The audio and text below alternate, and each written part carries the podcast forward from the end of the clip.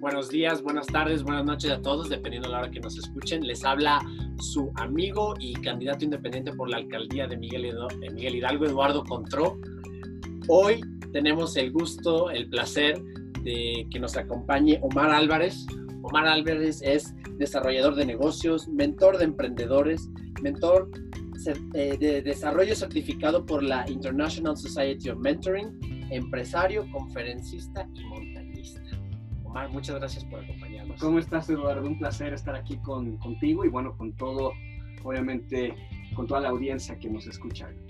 Omar, pues estamos, a mí me interesa muchísimo que, que, la audiencia, nuestro auditorio, escuche tu historia de vida, que es apasionante, que es muy interesante y que, y que crucemos este, tu, tu experiencia de vida, tus conocimientos con las propuestas que nosotros traemos para la Miguel Hidalgo.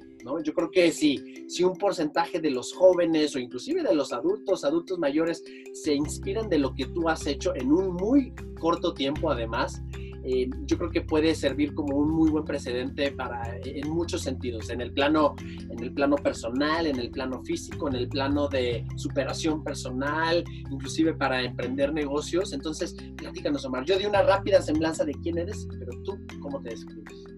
Mira, te faltó decir algo muy importante. Y, y, es que Omar Álvarez es un soñador. Okay. Eso es algo que me ha caracterizado desde toda mi vida, ¿no? desde que era un pequeño eh, niño hasta hoy, que, bueno, ya estoy en edad adulta. Y, siempre he sido una persona que se ha comprometido con sus sueños y ha buscado la manera de, llevarlos a la acción. ¿no? Y, y, eso es algo importante que me caracteriza. Ahora, he sido de esos afortunados que hemos eh, podido encontrar el famoso propósito de vida. ¿no? A mí llegó de una manera muy particular a mi vida. Hace años atrás, fíjate nada más, y, se los comparto a todos, mi padre se enferma de fibrosis pulmonar y después de, de luchar contra esta terrible enfermedad durante aproximadamente dos años, poco más de dos años, mi padre obviamente bueno, muere un 24 de noviembre. Y, la primera Navidad que estábamos eh, celebrando sin él, eh, obviamente esto fue un punto de inflexión en mi vida, yo tenía un lazo con mi padre muy estrecho. Recuerdo que, que mi madre aquella noche nos comparte que la última voluntad de mi papá había sido que sus cenizas se llevaran a la cumbre de la montaña más alta de México. Es decir, el pico de Orizaba, que su otro nombre es, o más bien su nombre concreto, el, el menos Exactamente. El maravilloso Citlaltépetl. Mi padre generó un vínculo muy estrecho en su niñez con, con, un pueblito muy cercano, las faldas del volcán, que se llama Coscomatepec, donde tenemos familia muy querida también. Y entonces, bueno, mi padre, antes de morir, le dice a mi madre, oye, quiero que quiero descansar ahí. Entonces mi mamá, cuando nos comparte a mi hermano y a mí en aquella Navidad, pues obviamente, Eduardo, fue un punto de inflexión en mi vida. No te puedo explicar. Yo el 25 de diciembre recuerdo que me desperté con una flama por dentro, porque por primera vez en mi vida tenía realmente una misión. Y, obviamente, bueno, esto llega a mi vida por... Que era hacer llegar las cenizas de tu padre a la cumbre del pico de Orizaba, cuando tú en realidad ni siquiera conocías lo que era el, alpinismo, la montaña, o corrígeme si estoy mal, no, no, no estabas tan involucrado en esto. No, no, no, no, no, para nada. De hecho, yo no era deportista de alto rendimiento. Cuando nos dan la noticia, me acuerdo que mi hermano y yo nos volteamos a ver y, entre broma y broma me dice mi hermano, ¿quién va? Vas tú porque tú eres el deportista de la familia, medio burlándose de mí, ¿no? Ajá. Y, y fíjate nada más, ¿no? Yo creo que fue un llamado y me tocaba vivir esto porque por todo lo que viene a raíz de esta situación. Obviamente durante 12 meses me preparé físicamente, técnicamente y mentalmente.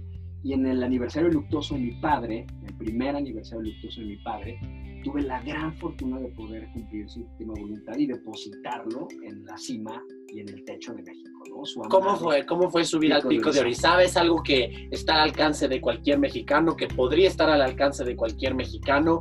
¿Qué se requiere eh, para subir al pico de Orizaba, la montaña más alta de México? Qué buena pregunta, porque por supuesto que esto debe de estar al alcance de cualquier persona. Obvio, hay que dejar claras algunos, algunos puntos que ahorita les voy a compartir, pero, pero la montaña, la naturaleza, el mundo verde es para todos y es, y es, y es para todos. Obviamente, estamos hablando de, de, una montaña, la montaña más alta de México, pero también la montaña más peligrosa de México, porque es es un volcán de 5.000, casi 700 metros sobre el nivel del mar. O sea, estamos hablando de 5.674 metros sobre el nivel del mar, en donde una avioneta prácticamente vuela a esa altitud o un poquito más alto. Entonces, eh, la oxigenación allá arriba baja considerablemente. Estamos hablando de temperaturas extremas ¿no? que pueden llegar a estar por encima de los 40, de los menos 30 grados centígrados, vientos también, ¿no? De 50, 60 grados centígrados, eh, kilómetros por hora, perdón, y, y sobre todo que hablas de una montaña que en los últimos 600 metros, 550 metros, es una pared, un glaciar de hielo, en donde un resbalón pues te puede costar obviamente la, la vida, ¿no? Entonces, si es para cualquier persona que se prepare, si es para cualquier persona que respete la montaña, si es para cualquier persona que, le pida permiso con humildad, dejando el ego atrás, porque la montaña está viva y la montaña te puede cerrar las puertas, ¿no? De, de, una manera que, bueno, podría ser incluso peligrosa. Entonces hay que tener mucho respeto, hay que estar muy preparado. No solo es un tema físico, es un tema mental. Y yo también integro siempre el, el, la vertical eh, emocional y, de espíritu, ¿no? Porque creo también que las montañas tienen una conexión muy importante y, y hay que llegar con humildad para poder entrar, ¿no? Y, y qué, qué, bueno que lo dices, porque eso es algo que me gustaría que abordáramos, porque es parte de las propuestas que nosotros traemos para todos y cada uno de los habitantes de Miguel Hidalgo, que es precisamente lo que tú hiciste, de, de a través, ya sea a través de una revelación, que ojalá para muchos pueda ser esta, ¿no? tú cambiaste tu estilo de vida, te, te empezaste a alimentar bien, sí. empezaste a ejercitarte, empezaste a, a, a, hacer muchas cosas que, que en realidad requirió, sí, insisto, una revelación, pero voluntad, ¿no? voluntad de, quererte levantar en las mañanas y hacer tu ejercicio, de, de hacer investigación por tu propia cuenta sobre cuál tiene que ser una buena alimentación de, alguien como tú y como yo, que, tenemos cuerpo y anatomía de como todos los mexicanos, ¿no? que no somos muy diferentes en ese sentido y, y que puede ser acorde, ¿no? Entonces, ¿cuáles fueron los cambios en particular que, hiciste y que, invitas a que la gente pueda emularlos? Yo creo que son tres, mente, cuerpo y espíritu. Ninguno es más importante que el otro, yo creo que los tres eh, tienen una integración importante, o sea, si tienes mucho cuerpo y mucho espíritu, pero de alguna manera te falta mente, ¿no? Este, como ser humano creo que necesitas todavía encontrar la manera de desarrollarlo. Entonces, yo la, parte de, la alimentación, la parte del ejercicio, la parte del espíritu, lo llevo todos los días en una rutina de alto rendimiento, ¿no? Todos los días me despierto a las 5.30 de la mañana y lo primero que hago es dar gracias, ¿no? Es un proceso de, de gratitud, no estoy hablando de temas de, de, religiones, simplemente es darle gracias a la vida o a quien tú le quieras dar gracias, pero, pero entras en una frecuencia vibracional muy alta y entonces empiezas tu día a tope, ¿no? Dando gracias dos o tres minutos por lo que te sucedió ayer o porque tienes una gran oportunidad como esta. Hoy yo di gracias por esta charla, por ejemplo, o cualquier cosa a la que tú quieras dar gracias. Así empieza mi día. Una vez que doy gracias, medito, medito todos los días entre 20 y 40 minutos y una vez que medito, me hidrato muy bien. Perdón, pausa. ¿Qué se necesita para que alguien pueda aprender a meditar? ¿No? Alguien que dice, híjoles, yo tal vez tenga una, una meta por ahí, yo tal vez tenga un tema de ansiedad importante, yo, yo necesito reencontrarme conmigo mismo. ¿Cuáles son las maneras de que cualquier ciudadano, cualquier persona de la Miguel Hidalgo puede decir, esto me puede servir? Lo único que tienes que hacer es cerrar los ojos, encontrar un espacio que te dé paz, no vamos a entrar en detalles técnicos, lo único que tienes que hacer es cerrar los ojos y concentrarte en tu respiración.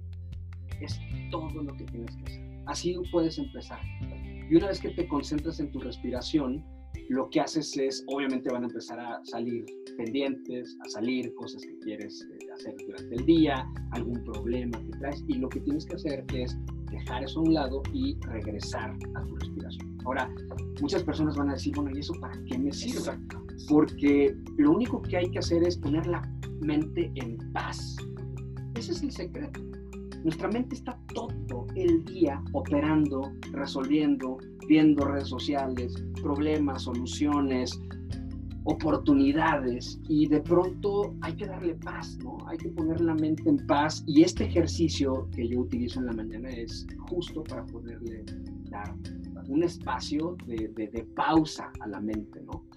Porque, porque creces como ser humano, empiezas a, a ver cosas diferentes, eh, no es de manera inmediata, obviamente después de un proceso largo. Y yo lo utilizo después de poner mi mente en paz, estudio todos los días, todos los días. Estoy hablando de que me levanté a las cinco y media y para las 6.40 de la mañana yo ya hice todo, esto, que les platiqué y entonces me pongo a hacer ejercicio.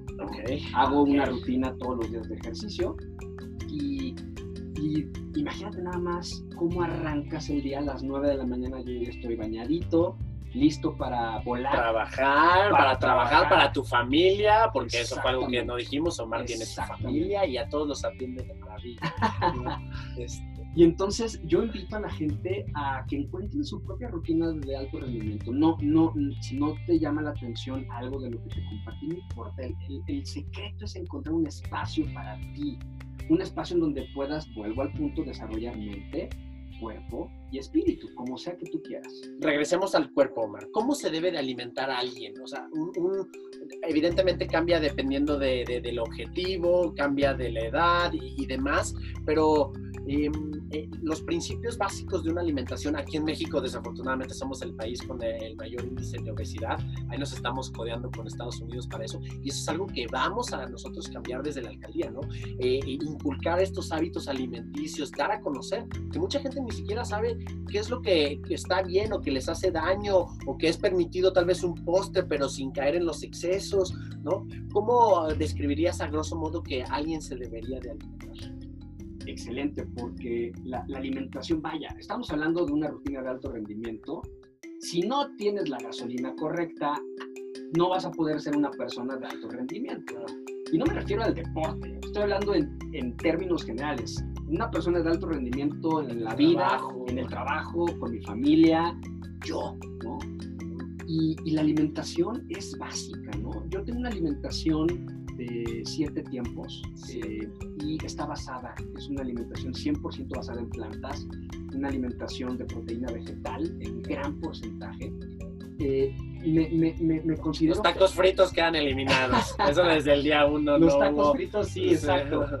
Y, me considero flexitariano porque, porque en diferentes épocas del año soy una persona que solo come eh, una alimentación basada 100% en proteína vegetal, o sea, vegetariano. Integro, obviamente, lácteos, por eso no, no, no me considero vegano. Pero también hay otras eh, temporadas en, en, el año en donde puedo integrar algo de pescado, muy, muy de vez en cuando algo de pollo poco y tal vez un poco de carne roja.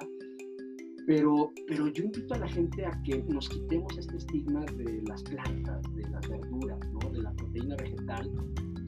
Yo te invitaría, Eduardo, a que parte de esta propuesta sea, como bien dices, informar a la gente de los beneficios de una buena alimentación y aún mejor, una basada en plantas. ¿no? Plantas eh, y proteína vegetal, estamos hablando desde frijoles, legumbres, semillas. Eh, si pensamos, por ejemplo, eh, obviamente verduras, ¿no? Eh, quinoa, o sea, hay, muchísima alimentación que genera mucha proteína, porque lo primero que sucede es, bueno, es que si no como carne, ¿y la proteína de dónde? Y, bueno, yo cuando estoy allá arriba en las montañas, ¿no? De todo el mundo, créeme que, la proteína me ayuda a llegar ahí, ¿no? Y no necesariamente la de la carne. Entonces, estar bien informados de qué nos puede llevar al siguiente nivel en cuanto a alimentación es algo que sin duda puede ayudar a, Hidalgo y a México.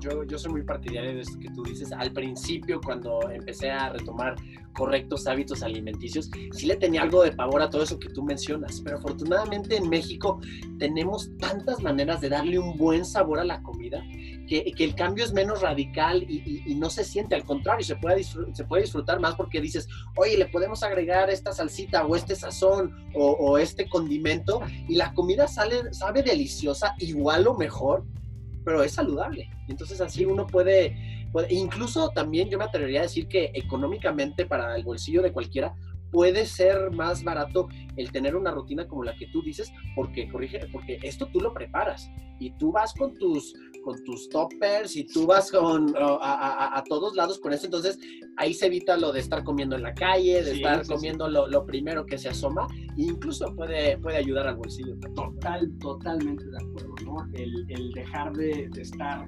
comiendo, picando. en la esquina o el antojito, al final el cafecito suma y, al final del mes te das cuenta que te gastaste más de lo que en su momento habías creído, ¿no? Yo ando, como bien dices, con mis toppers para todos lados. Digo, ahorita pues en casa, muy cómodo, pero, pero tiempo atrás, antes del, del año 2020, yo andaba para arriba y para abajo con mi comida como siete veces al día y solo como lo que tengo que comer. De hecho, es una herramienta que yo utilizo también para entrenar mi mente, porque me di cuenta que comer bien, y se lo comparto a la gente, no es fácil. Obviamente se te antojan los taquitos, las hamburguesas, obviamente qué flojera cocinar. Siete veces muchas personas me ven como loco, Y, y, de alguna manera también te enfrentas a un tema social, ¿no? El, que te inviten y ay, no seas payaso, hombre, hoy es tu cumpleaños. Y, y, me di cuenta que me enfrentaba a la adversidad siete veces al día, porque como siete veces al día. Siete veces al día multiplicado por 365 días al año, estamos hablando de 2.555 veces que te enfrentas a problemas y resuelves problemas, en mi caso.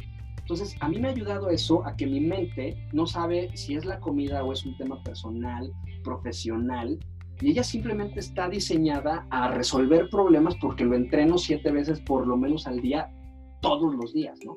Entonces, eso me ha llevado a que mi vida brille, a que mi vida de alguna manera eh, encuentre soluciones a obstáculos, darle la vuelta a la adversidad con algo tan sencillo como comer bien, que by the way también físicamente pues me ayuda mucho a mi deporte como montañista profesional que tengo un mayor rendimiento, obviamente, también, ¿no? Platícanos a qué otras montañas has subido alrededor del mundo. bueno, he tenido la bendición de ir a muchas, gracias a Dios. Eh, estuve en el Aconcagua, que es la montaña más alta de todo el continente americano. ¿Dónde está? Está en Argentina, en Argentina, en, en Argentina, en Mendoza.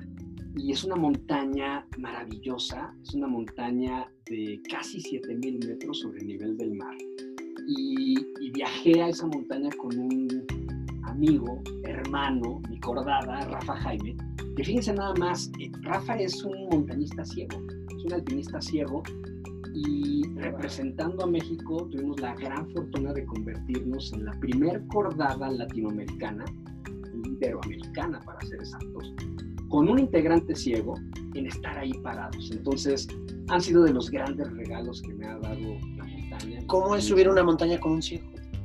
¿Cómo le hace uno? Es increíble, es, es, un trabajo en equipo, es un proceso de comunicación, de lealtad, de compromiso, de disciplina, de, de mucha comunicación y de compartir sueños. Yo creo que lo que Rafa y yo compartimos es un gran sueño son grandes objetivos y eso como equipo obviamente nos une. En la parte ya técnica, eh, pues él y yo utilizamos códigos a través del cuerpo, ¿no? Él normalmente llevamos un lazo en mi mochila, toma el lazo y él va copiando mis movimientos porque los va sintiendo. Y aparte, yo con mi bastón voy golpeando las rocas. Hay un tema de los ciegos que desarrollan el oído al siguiente nivel y la ecolocación les permite incluso a través del rebote de los sonidos escanear los objetos y, verlos de alguna manera. Entonces, cuando yo golpeo con mi bastón las rocas, él sabe perfectamente que ahí hay una roca, la escanea a través obviamente del oído y de la colocación que les compartí y de todos modos me va siguiendo, ¿no? Y a través del cuerpo yo también le hablo, ¿no? Porque los vientos que platicábamos de 40, 50, 60 kilómetros por hora no nos dejarían escucharnos. Entonces, y si no me ve, pues imagínate, ¿no? Entonces, yo a través del cuerpo le voy diciendo cosas. Si me detengo, si avanzo, si me agacho un poco, si muevo el hombro derecho, el izquierdo. Entonces, él va sintiendo todo eso y es como nos vamos comunicando. Obviamente es un trabajo en equipo impresionante. Imagínense el nivel de confianza al que hemos llegado Rafa y yo para poder poner la mano y la vida de, cada uno de nosotros en el otro, ¿no? Este, él, él obviamente eh, sin ver y yo de alguna manera siendo sus ojos en la montaña, ¿no? Wow, eh, Omar, me, parece súper inspiradora esta historia que, que tú tienes y, eso es justo lo que, le queremos transmitir a, a, la gente que nos escucha no, no, no se requiere que fallezca un, familiar, en este caso eh, Omar lo, tomó de, esta manera para, para cumplir metas que tal vez ni él se había planteado que tenía, ¿no? Pero, pero todos nosotros podemos encontrar inspiración dentro de, de nosotros mismos, inclusive, ¿no? Eh, yo creo que ahí eh, todos en, el, empezando el 2021 nos impusimos metas, nos impusimos, y, y, ahorita que, ya viene la mitad del año, qué mejor para refrendar, refrendar esos compromisos y empezar a a cumplirlos, ¿no? Por, nuestra parte, a través de la alcaldía de Miguel Hidalgo, vamos a empezar a asesorar. Tú, tú te asesoraste porque tenías esa gran ambición y, el tiempo y los medios para hacerlo, pero eso es algo que nosotros queremos traerle a la gente. Queremos ponerle esos medios eh, de manera accesible, de manera bien explicada, para que puedan alcanzar sus metas. En este caso, de una manera espiritual, de la manera física y mental, para que las personas puedan sacar lo mejor de sí mismas, así como tú lo has hecho de, ti mismo, ¿no, Omar? Entonces, eh, pues me da muchísimo gusto que, que, nos hayas compartido unos minutos, unos minutos de, de, tu día para inspirar a estas personas. Yo invitaría al auditorio a que te, a que te busquen, que se, que se informen más.